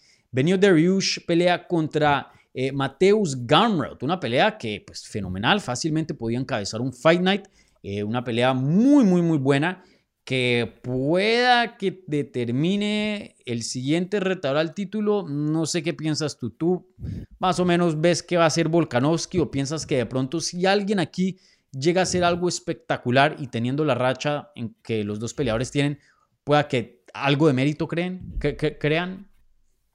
No, no veo, y, no lo digo de manera irrespetuosa, no veo que pueda ser ni Mateus Gambro ni Benil Dariush para robarle la próxima oportunidad titular a Alexander Volkanovski. Volkanovski lleva rato cabildeando por ella. Lo que ha hecho en las 145 libras es espectacular. La manera en la que venció a, Max Holloway en su último combate fue algo que muy pocas personas esperaban. Hace mucho tiempo nadie hacía lucir a Max de esa manera. Entonces no creo que ninguno de los dos pueda hacer algo tan espectacular para capturar esa próxima oportunidad titular. Ahora, sin duda, sí eh, ya se convierte en alguien que está en la conversación titular firme. Y algo que a mí me impresiona es que Mateus Gamrot ha sido muy inteligente en la selección de sus oponentes para llegar de manera rápida en posiblemente la división más difícil de escalar en el UFC en estos momentos, ¿no? Viene de vencer a Arman Sarukian en un combate bien cerrado.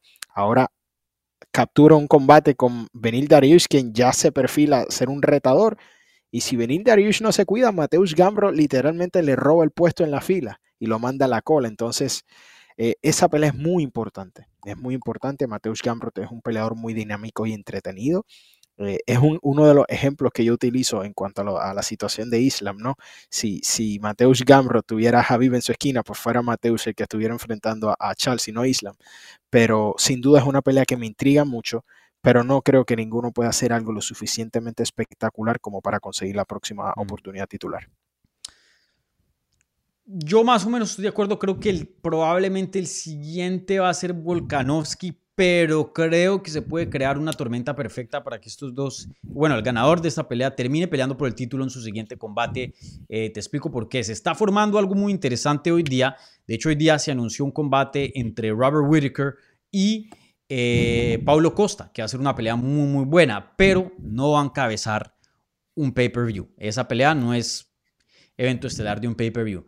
La otra persona que podrían poner de la región, porque recuerden, esa cartelera de UFC 284 es en Australia, sería Israel Azaña, pero él ya tiene una pelea en noviembre. De pelear a febrero ya serían unos tres meses. Y recuerden, tres meses es un corto tiempo para recuperarse y nuevamente hacer otro campamento. Encima de eso, no es que hayan muchos contendientes eh, listos para tener ahí a, a, Dazaña. El único que queda es Volkanovski. Y no, no sé, supongamos que Charles Oliveira gane. ¿Te imaginas que Charles Oliveira pelee con eh, Justin Gagey en, en, Phoenix? Fue, ¿no? La pelea. Que pelee con eh, Makachev en Abu Dhabi.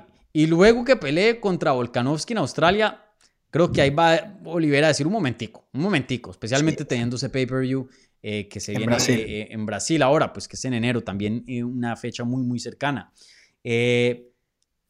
no sé, algo me dice que de pronto UFC dice, te tenemos que poner en esa cartelera.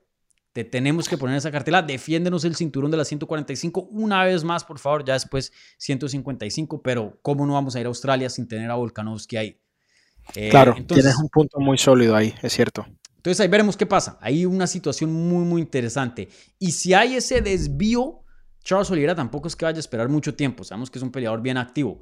Eh, él pues sí va a pelear. Él dice, bueno, deme, deme a Dariush, deme a Gamrat, el que sea. Si es que llegara a ganar, obviamente pueda que Islam gane también. Islam de pronto también diga lo mismo, ¿no? Eh, no, no asumamos que Oliveira va a ganar esta pelea 100%. Eh, pero sí creo que por esas fechas y la importancia de esos mercados, ahí se acomoden las cosas para que de pronto el ganador de, esta pelea termine peleando por el título de las 155 libras. Pero, quién sabe, hay, muchos, muchos peros, ¿no? Eh, claro. Entonces, bueno, ahí, ahí veremos qué pasa. Eh, predicción, rápidamente, ¿Dariush o Gamrot? Creo que Gamrot. Sí. Gamrot me parece me parece un peleador más explosivo, más dinámico y, Benil Dariush es dominante, pero en sus últimos combates ha sido precavido, ¿no? Mm, reconoce dónde más están sus fortalezas. Claro, reconoce dónde están sus fortalezas y sus debilidades y ha optado por seguir el plan que le da la victoria segura. No lo acuso de ser aburrido, pero creo que Gamrot eh, tiene un fuego por dentro que no lo deja estarse quieto. Entonces veo a Gamrot buscando más esa finalización. Creo que Gamrot tiene más deseos que el mismo Dariush de conseguir esa oportunidad y creo que eso se va a notar en el combate y veo a Gamrot ejerciendo presión desde todos los espacios y posiblemente finalizando a venir Dariush. Oye, qué cruel sería este deporte si Benio Dariush llegara a perder, ¿no? Eh, una racha pero espectacular que si estuviera en otra situación, la edición de las 155 libras eh, hubiera meritado ¿no? una pelea de título y hoy día lo estuviéramos viendo eh, peleando contra el campeón. Qué complicado. Esta división, esta división tienes que, que tomar las, las, posibilidades por el cuello cuando se presentan y creo Sí. que Vinil no, no reconoció lo que le pasó a Tony Ferguson y puede ser víctima de, de un caso muy similar. Mm. Veremos qué va a pasar. Eh, yo me voy con Benio Dariush, pero esta pelea sí que muy difícil para mí. Creo que Benio Dariush tiene cómo eh, finalizar este combate. Eh, obviamente eh, nunca hemos visto a, a Gamrot que lo finalicen, pero es que Dariush tiene una pegada muy, muy dura. Creo que muchas personas la subestiman, inclusive sus oponentes. Y en el Jiu-Jitsu, pues también es una bestia. Eh, pero Gamrot sí pienso que va- es el peleador más dominante y el que va a tener más control, una fuerza más física, una mejor lucha. Creo que en 15 minutos pueda que, que lo controle lo suficiente para ganar el combate. Eh, no, esta la estoy sudando. Mira, ahora mismo pueda que me cambie y diga Gamrot. Me voy convenido porque me parece que por la justicia, brother, del deporte, ese man se merece una victoria, pero no, no, no te puedo debatir de que Gamrot no pueda ganar este combate. Claro, pues claro que sí lo puede ganar. Claro que sí lo puede ganar. Una pelea muy, muy competitiva. Ahí veremos qué, qué vaya a pasar. ¿Qué va a pasar? Bueno, y rápidamente eh, hablemos de la última pelea, la pelea que va a abrir eh, la cartelera estelar, una pelea de las mujeres en las 125 libras, Kaden Shukegan contra Manon Fiorot. Eh, ¿Por qué quería tocar esta pelea? Eh, porque esta pelea tiene unos lazos a el resultado que vimos de Alexa Grasso hace, hace poquito. Yo había hablado con Alexa Grasso previo a ese combate y ella me había comentado de que veía esto como una semifinal, que ella estaba en un lado del bracket y en el otro lado pues estaban estos dos peleadores, Chukegen y Manon Fiorot. Eh, y la que tuviera el mejor desempeño era la que iba a pelear por el título contra Valentina Shevchenko. Eh, creo que es muy difícil negarle eso, ¿no? Em, em, e- Eso es lo que es, ¿cierto? Eso es lo que tenemos hoy día. Súper cierto, súper cierto. Eh, yo creo que el UFC lleva rato, y no lo digo de mala manera, pero están tratando de sacar a Kaylin Chukagan del número uno. Lleva demasiado tiempo sentada en esa posición. Ha acabado con todas las retadoras que el UFC le pone enfrente, pero no tiene el suficiente nivel para vencer a Valentina. Entonces el UFC está tratando de darle movilidad a esta división. Y qué mejor manera que enfrentarla contra Manon Fiorot, la francesa peligrosa, súper dinámica, explosiva, eh, contundente. Entonces... Estoy de acuerdo contigo en que Alexa Grasso está bien metida en esta conversación porque luego de su última victoria dijo que le gustaría hacer un evento estelar más antes de, de retar a Valentina. Entonces, ¿qué sería el plan perfecto para absolutamente todas las partes? Bueno, que Manon Fiorot vence a Caitlin Chukagan, reciba la próxima oportunidad titular. Entonces, posiblemente el UFC empareja a Chukagan y Alexa Grasso para determinar la próxima retadora. Ambas peleas me parecen peleas excepcionales y todo el mundo contento, ¿no? Alexa recibe ese próximo combate que tanto anhelaba antes de posiblemente enfrentar a Valentina y el UFC podría finalmente remover a Caitlin Chukagan de ese primer lugar que lleva sentada mucho, mucho tiempo. ¿Tú crees que Valentina esperaría tanto tiempo? La última vez que peleó fue pues en julio. Sería esperar casi un año, yo creo, que, que hagan esa pelea. No lo sé, lo dudo mucho. Específicamente creo que ella tiene un sentido de urgencia de, sacar el mal sabor del, del, último desempeño que posiblemente muchas personas eh, tienen de ella. Entonces estoy de acuerdo contigo. No creo que Valentina. Entonces no sé si Alexa, eh, si se la ofrezcan, tome la pelea. Porque estoy, la, la, que se perfilaría entonces sería Alexa, que acaba de pelear, está en buena condición y posiblemente en unos meses podría competir. Pero no lo sé. Todo depende de Valentina, qué está haciendo y, y, y, qué decida también hacer Alexa, porque se veía bastante convencida y bastante firme en querer hacer un combate más antes sí. de enfrentar a Valentina. Sí, ella no estaba diciendo yo quiero ser la siguiente y denme esa pelea. So, ella no, no, estaba diciendo eso. Yo sí creo que entre Alexa o la ganadora de esta pelea va a ser la siguiente retadora. A, van a escoger una o la otra. La, siguiente retadora a Valentina. Eh, por lo que dijo Alexa, me gustaría pensar de que UFC pues em, no va a apresurar a Alexa si ella está diciendo, hey, todavía no. Y, si llegara a ganar Manon Fiorot, que creo que sería el resultado, eh, el mejor resultado para UFC y, y no lo digo de malo, ¿no? Kaylin Shukagen pues es una buena peleadora, pero ya tuvo su tiempo, ya sabemos qué es lo que puede hacer contra Valentina y la, verdad que no es que sea mucho. Em, yo pienso que a Manon Fiorot le ponen a, Valentina eh, y le dan otra peleita más a Alexa, pues ya que, que la pidió y no se veía tan, tan convencida hoy día en pelear contra la campeona. claro, yo hablé con ella y dijo, si la oportunidad se presenta, pues obviamente que, la tomo, ¿no? Eh, pero bueno, ahí, veremos qué pasa. ¿Tu predicción para este combate? ¿Quién crees que va a ganar? Creo que finalmente vemos a alguien eh, sacar a, a Caitlyn Chukagan de esa posición y veo a Manon Fiorot. Eh, es muy agresiva, es dinámica y aguanta mucho. Eh, Chukagan, tengo que ser sincero, tampoco es que es una mala peleadora. Es muy complejo vencer a Chukagan. es muy, una peleadora muy completa lo hace todo bien. Entonces espero una pelea muy buena, pero aún así veo a la francesa salir por la puerta ancha. Yo también creo que se le va a llegar la hora a Kaylin Shugen. Ya Manon Fiorot ya es, es otro corte, otro tipo de, peleadora que estamos acostumbrados. La vieja guardia, las Jessica Ayes, las Kaylin Shukagen, eh, Jennifer Maya, lo que era pues Elise Carmouche, ya se están transicionando afuera. Están transicionando, sí, están yéndose ya para atrás y vemos a Alexa Grasso, Manon Fiorot, eh, eh, no Corny Casey, sino Casey O'Neill y, otras peleadoras que tienen un poquito más de promesa, eh, ya ascender un poco más a los rankings. Creo que estamos viendo un cambio generacional ahí y creo que Manon Fiorot es parte de eso. Pienso que le va a ganar a Caitlin Shukagen, pero no les puedo decir con la, toda la certeza del mundo porque Shukagen es una oponente muy, pero muy difícil de descifrar. Pueda que no tenga el estilo más emocionante del mundo, pero ganarle una decisión a Kellen Shukagen es complicadísimo. Si alguien sabe cómo ganar una decisión es Shukagen. Ella lo ha hecho vez tras vez, tras vez, tras vez. Entonces ahí veremos qué pasa. Bueno, gente, con eso cerramos el resumen de UFC, el análisis, perdón, la previa de UFC 280. Ahora vamos a pasar a la pregunta de la transmisión, que no se me olvidó, gente y luego eh, nos vamos a quedar unos minuticos, no mucho tiempo, por ahí unos, eh, no sé, cinco minutos, ocho minutos, eh, contestando sus preguntas. Entonces, les recuerdo, si tienen alguna pregunta para mí y, Eric, pónganlas ahí en los comentarios, en el live chat de YouTube y nosotros se las vamos a contestar, ¿vale? las preguntas que vengan con una donación, con un apoyo al canal, como ustedes ya saben, esas preguntas reciben prioridad pero no exclusividad. Para eso pueden usar la maravilla del super chat que está ahí disponible abajito del live chat. Entonces, la pregunta de la transmisión, y no se me olvidó gente, era, si gana Charles Oliveira, ¿se convierte en el GOAT de las 155 libras? Las eh, opciones eran sí o no. Eh, vamos aquí a terminar la encuesta y ya les digo los resultados de la encuesta.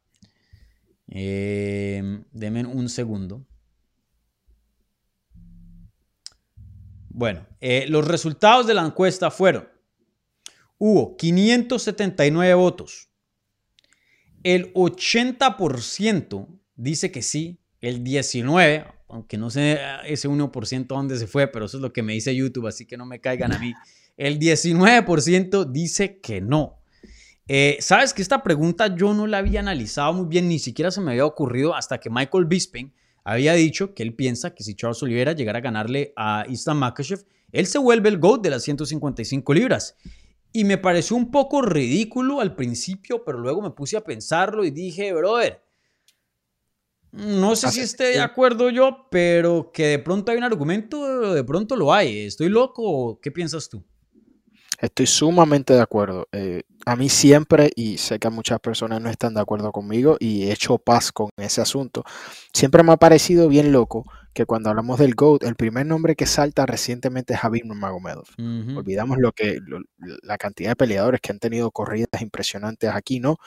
Pero creo que sí, creo que Charles Oliveira ganándole a Isla Mahachev, mirando que viene en una racha de 11 victorias, la calidad de oponentes que tiene y sumando el hecho de que es el quien ostenta el récord de finalizaciones en la promoción, creo que hay argumentos, argumentos bien sólidos para, para decir que es el GOAT. ¿Por qué tan, tanto argumento?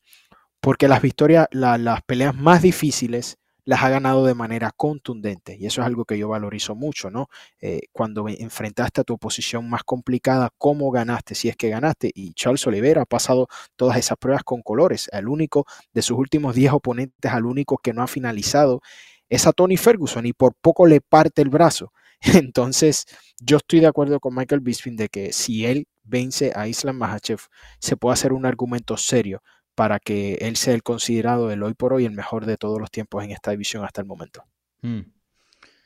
Sí, yo creo que sí. Ahí creo que tocaría analizar todo muy bien. Creo que muchas personas, especialmente la gente que no ha estado viendo o no ha estado, sí, no ha estado viendo eh, las artes marciales mixtas UFC por mucho tiempo, se olvidan de, lo que BJ Penn representaba en su tiempo. Gracias. Pero ignoremos a BJ Penn por ahora y solo hablemos de Habib. Habib solo defendió el título eh, tres veces. Y eso fue contra Conor McGregor, Dustin Poirier y Justin Gagey. Si Charles Oliveira gana este, em, este fin de semana, pues su última pelea no, no contó oficialmente con una defensa de título, pero pues todo el mundo sabe que sí. Pero bueno, supongamos que sí, ¿no? Eh, tuviera también, le empata, literalmente le empata a Habib eh, el, el, el reinado de, como campeón. El de Javi de pronto se siente un poco más largo porque tuvo lesiones, porque no era continuo, no peleaba con frecuencia. Entonces sí, fue campeón por varios años, pero la verdad que nada más defendió el título tres veces. Charles Oliveira no solo lo empataría, pero creo que el reinado de Charles Oliveira sería más impresionante que el de Habib. O sea, estaríamos hablando de defensas contra Dustin Poirier, Justin Gage y Islam Makachev. Eh, casi que el mismo de Habib, que es Justin Gage y Dustin Poirier, pero Conor McGregor en vez de Islam Makhachev. Y, bueno, tener en cuenta que eh, Dustin Poirier, em, perdón, que también pues tiene una victoria sobre Michael Chandler, eh, Tony Ferguson, Kevin Lee, otros nombres con quien Habib nos enfrentó. Entonces yo creo que sí pasaría Habib. Ahí estuviera la carrera entre Charles y BJ Penn. Yo todavía hoy día me voy con BJ Penn. Estoy de acuerdo. Eh, pero que hay un argumento, yo, yo creo que lo hay. Entonces yo, creo... Mm. Yo constantemente digo que, los fanáticos de este deporte, y me incluyo, ¿no? no es que estoy señalando a nadie, somos de mente corta. Eh, recordamos lo más, lo más inmediato y más reciente, pero lo que el señor BJ Penn hizo en sus tiempos no tiene nombre. Estamos hablando de un ligero que peleó hasta empezado. O sea, eh, mm. BJ Penn hacía lo que le daba la gana, era una época diferente y eso hay que reconocerlo, como la profundidad en aquel momento, la disposición de los peleadores de enfrentarse. Había un poco menos de, del negocio, ¿no? Era mucho más pelea por honor y por título, ahora el negocio está siendo parte de todo el juego, ¿no? Con esto de las clasificaciones. Pero creo que sí, creo que Charles ya, yo me atrevo a decir que ya eh, tiene mejor argumento para ser considerado que el propio Javi. Sí. Bueno, y, recordar también para la gente que, no conocía a BJ Penn, BJ Penn no solo fue campeón de 155 libras, pero también subió a 170 libras y se volvió campeón en esa categoría. O sea que tiene un cinturón por demás eh, que Charles Oliveira y, y Habib, ¿no? Entonces hay que recordar eso también. Bueno, ahora eh, nos vamos a quedar unos minuticos eh, contestando sus preguntas. les recuerdo las preguntas que vengan vía la maravilla del Super Chat reciben prioridad, pero no exclusividad. Aquí tenemos un par. Entonces, em, contestemos esas primeras y primero y luego ya pasamos a, las otras. Bueno, la primera pregunta viene del nieto de Luisa y no sé quién es Luisa. Y dice, hermanos, yo nunca pensé decir esto y maybe mañana me arrepiento porque se me ve muy difícil apostar por O'Malley, pero creo que le va a dar el batacazo.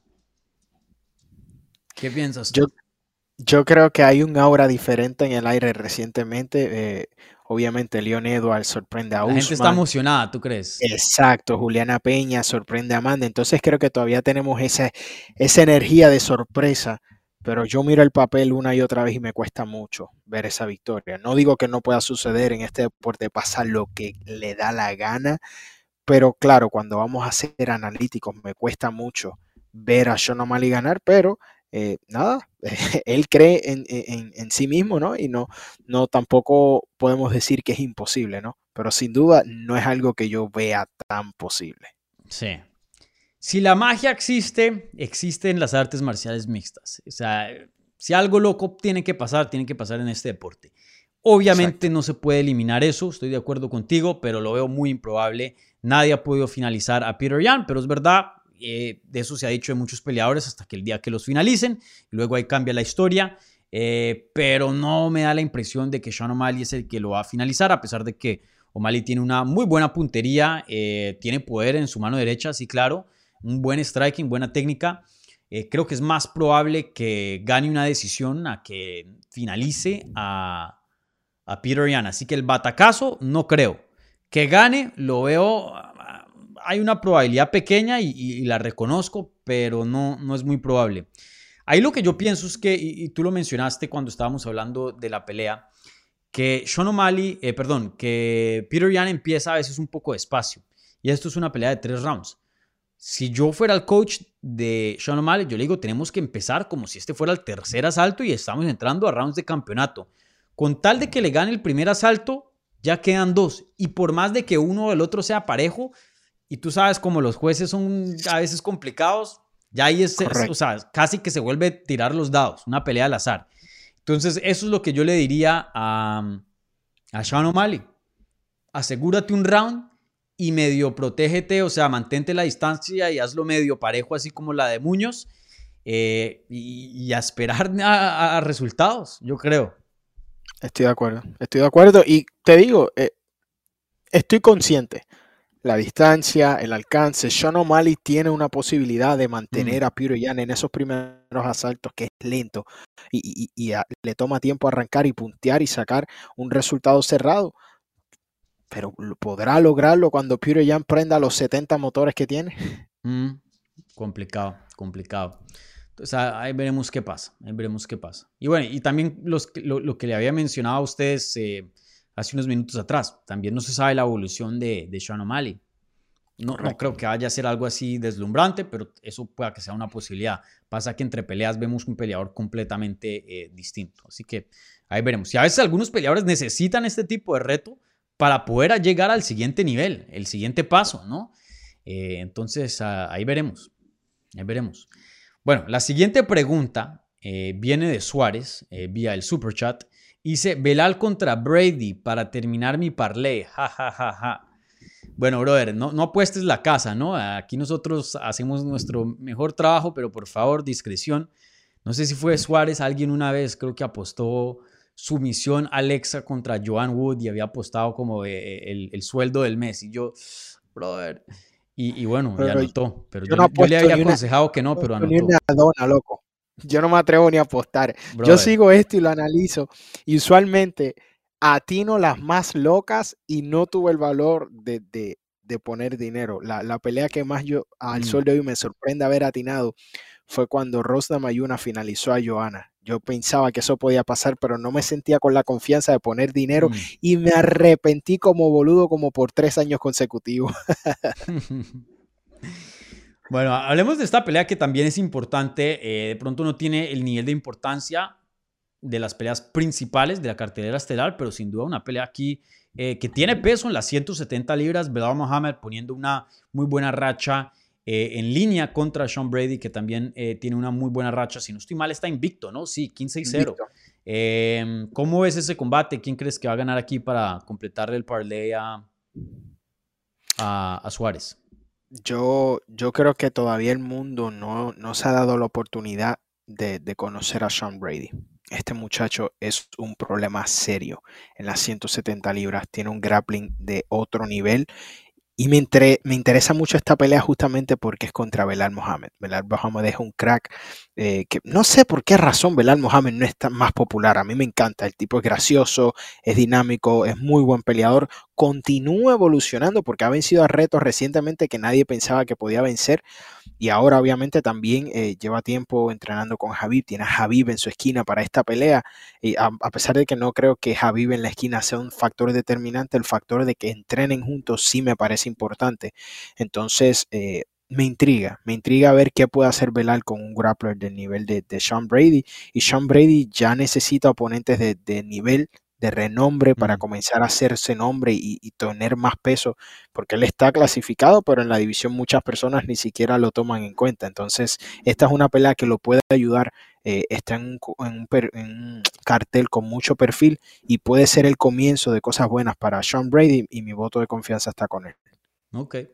Em, yo creo que esta pelea tiene todo el sentido para Sean Brady, pero para Belal yo esperaba algo mejor. O sea, vienes de ganarle a Damien Maya, a Steven Thompson, a Vicente Luque y luego te dan Sean Brady. Y, no quiero respetar a Sean Brady, un peleador que me fascina, eh, su personalidad me encanta, me parece un tipo bien bacano, aunque no lo conozco personalmente, pero de, las entrevistas que he visto. Eh, y bueno, es un excelente peleador, pero pues no tiene el prestigio que, que otros tienen en la división. Y vuelvo, lo digo, Damian Maya, Steven Wonderboy Thompson Vicente Luque, uno ya esperaría un, paso más grande, ¿no? Y desafortunadamente no se lo dieron a Belal. También no entiendo, eh, bueno, entiendo, creo que hay figuras más populares como Hamzat y otras que pues eh, eso pone a que le den más oportunidades a esos peleadores que a Belal, pero bueno, creo que en cuanto a mérito me parece que Belal merece más. Y bueno, toca también decir las cosas toca decirlas, ¿no? Belal no es que sea el peleador más emocionante del mundo y viene de una mano de decisiones. No ha finalizado a alguien desde septiembre desde el 2019 y pues eso pues también hay que finalizar, brother, ¿no? Em, claro. bueno, pues es algo muy difícil, ¿no? Aquí no, no criticando mucho al, al Belal. Yo me voy a ir con Belal, creo que tiene más experiencia que Sean Brady. Eh, creo que em, a cinco rounds me, sentiría mucho más cómodo escogiendo a, a Belal. Creo que a tres pone un poquito más complicado. Eh, yo vi a, a Sean Brady tener dificultades con, con Michael Chiesa, especialmente en, el área del cardio y un poco del striking. Eh, creo que si Belal, y siendo un muy buen luchador, si mantiene la pelea de pie y, no se deja tumbar de Sean Brady, tiene un, striking mejor que el de Sean Brady, debería ganar el combate, pienso yo. A tres rounds se, dificulta un poco más, a cinco me, sentiría mucho más cómodo escogiendo a, a Belal, pero yo me voy a ir con Belal en esta. Así que ahí tú escoges Suárez, ahí la tienes difícil. Eh, ahí te dimos la, dividida. Eh, bueno, la siguiente pregunta viene de David Ernesto Caicedo y dice, ¿Hasbula peleará alguna vez en UFC? El Umpalumpa eh, más famoso del mundo, por favor. A mí, o sea, no sé, por alguna razón yo no soy muy fanático, no tengo nada en contra de Hasbula, pero no me parece tan gracioso como el resto del mundo lo encuentra. Así es que, honestamente, cuando está, eh, ya me parece igual. No, obviamente jamás va a pelear en el UFC, yo creo que eso se cae de la mata, pero bueno. Sí, sabes que a mí me encanta Hasbula. Yo fui eh, uno de los primeros en descubrir a Hasbula. Yo se lo mandaba a grupos de, de, Instagram que tengo ahí con amigos y la gente, ¿quién es este? ¿Quién es esto? ¿Por qué sigue mandando esto? Y, se burlaban. Yo lo hacía de chiste. Y, de la nada se, se volvió una superestrella y, y, hoy día yo soy el hipster diciendo, hey, yo, yo sabía de, de Hasbull antes de, todos ustedes. Sí, ya, ya un poquito se me está quemando un poco, ya, ya mucho la cosa. Más Pero de lo Hasbula me encanta, me, me encantan las fotos, me encanta el Instagram de él súper chistoso, me encanta todo lo del... Eh, los mejores stickers de WhatsApp son los de Japón. Sí, Eso es un, personaje, sale ahí con las pistolas, todo, o sea, un, gángster ese, ese Hasbula. Eh, no, me gusta mucho, me gusta mucho, me encanta. Eh, y, me agrada que se haya mezclado con el mundo de las artes marciales mixtas, porque obviamente ese es mi mundo, entonces ha, sido, ha sido algo, algo interesante diría esto, de, los personajes que más o menos existen y, se están involucrando, tipo el, el, Andrew Tate o el Liver King o todas estas personas, el que más me, me agrada es obviamente eh, Hasbula. Estamos de acuerdo, ahí sí, mm. tenemos, si tenemos que escoger, sin duda Hasbula no es tan desagradable. Hasbula es más como tú dices, que, que lo han quemado demasiado, ya cansa un ya poco. Ya no es culpa de él, eso ya es culpa Exacto, internet. Pero no es disgusto como Liver King y Andrew Tate, ya eso es otra mm. conversación. Mm. Aunque el King también me parece un poco chistoso, pero, pero no me queda tan bien como, como Hasbula. Exacto, es que la gracia me dura poco. La gracia de Liver King me dura poco. dura poco. Claro. Vale. Bueno, eh, no te robo más de tu tiempo, Eric. Con eso vamos a terminar. Eh, muchísimas gracias a todas las personas que se eh, sintonizaron aquí, así estén viendo en repetición o en vivo. E igualmente, gracias a todas las personas que dieron un apoyo aquí al canal vía el super chat. Igualmente, a todas las personas que eh, pusieron preguntas y participaron aquí eh, en el programa, ¿vale? Eh, bueno, entonces, em, Eric, cuéntale a la gente dónde te puedes seguir, dónde te pueden encontrar y un poquito de tu trabajo para cerrar. Nada, yo tengo un canal, se llama Liga Combate aquí en YouTube. Me gusta hacer análisis de los combates. Eh, actualmente tengo el análisis de Sean O'Malley y Peter Yan. Ya está arriba el de Aljamain Sterling y, TJ Dillashaw. Y mañana subo el del evento estelar. Si te gustan los análisis de manera diferente, trato de darle un poco de, de mi twist, ¿no? De mi punto de vista. Y mi red favorita es Twitter. Si tú quieres interactuar conmigo, estoy bien activo en Twitter. Eh, me gusta analizar los combates en tiempo real. Eh, a veces me gusta dar las tarjetas, a veces me gusta más interactuar con ustedes. Así es que si quieren disfrutar un rato con alguien y pasarla bien, búscame en Twitter como Eric Alexander. Excelente. Bueno, Eric, muchísimas gracias por estar aquí eh, en la previa de UFC 280. encantado de tenerte por aquí en el canal y tu análisis. Eh, y bueno, les recuerdo a todas las personas, por favor, denle un like a este video. Si les gustó el programa, vayan y se suscriben al canal para obtener más contenido sobre las artes marciales mixtas en español. Igualmente nos pueden seguir en todas las redes eh, en, en arroba Hablemos MMA, Twitter, Instagram y Facebook. Y en esas mismas redes me pueden seguir a mí en arroba Dani Segura TV. Si quieren este mismo contenido en audio más portátil, estamos en todas las plataformas de podcast, donde este, esta misma previa será subida. Entonces vayan a Apple Podcast, Spotify, donde quieran, ahí estaremos. Simplemente busquen Hablemos MMA y ahí nos pueden encontrar. Bueno, les recuerdo, gente, eh, UFC 280 este sábado en Abu Dhabi, una cartelera por la mañana, así que ojo, si están esperando peleas de noche, atentos porque va a ser por la mañana, esta va a ser con desayuno, así que eh, estén atentos a eso porque sin duda una cartelera que no se la pueden perder. Así que muchísimas gracias por ver esta previa oficial aquí en Hablemos MMA de UFC 280 y nos vemos el domingo para analizar ya, o no, perdón, esta vez el sábado por la noche para analizar los resultados aquí mismo en Hablemos MMA de la cartera. Así que nos vemos pronto. Chao.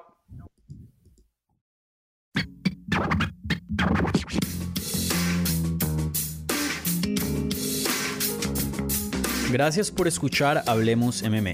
Si les gustó el show, los invitamos a que se suscriban en su plataforma favorita de podcast para recibir episodios semanales. También déjanos tu review o cualquier comentario.